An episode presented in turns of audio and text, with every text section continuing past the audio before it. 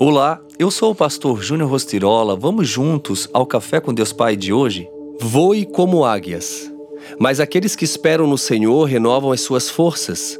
Voam alto como águias, correm e não ficam exaustos, andam e não se cansam. Isaías 40, 31. As águias são aves incomuns, descritas nas Escrituras como uma imagem da vida cristã vitoriosa. As águias voam em grandes altitudes. Se você quer ser um cristão águia, precisa voar com outras águias e ficar longe de pardais e corvos. Quando uma águia vê sua presa, ela não muda de foco até capturá-la, com sucesso. Para ter sucesso, precisamos ter uma visão clara e permanecer focados, independentemente dos obstáculos. Uma águia usa o vento da tempestade para se elevar bem acima das nuvens.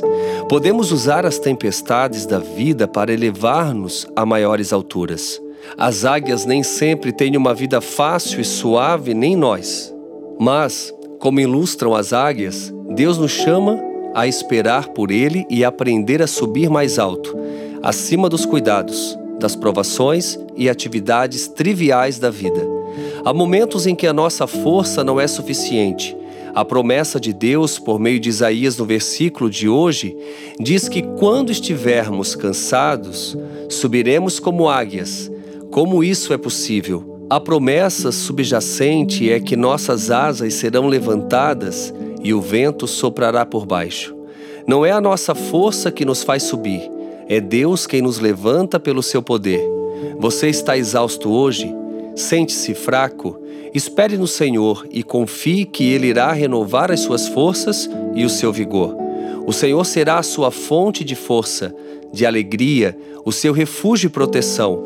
Confie em Deus para erguer as suas asas, para lhe dar nova força e poder, à medida que depende dele todos os dias. E a frase do dia diz assim: quem determinará a quantidade de vitórias e conquistas neste novo tempo é você.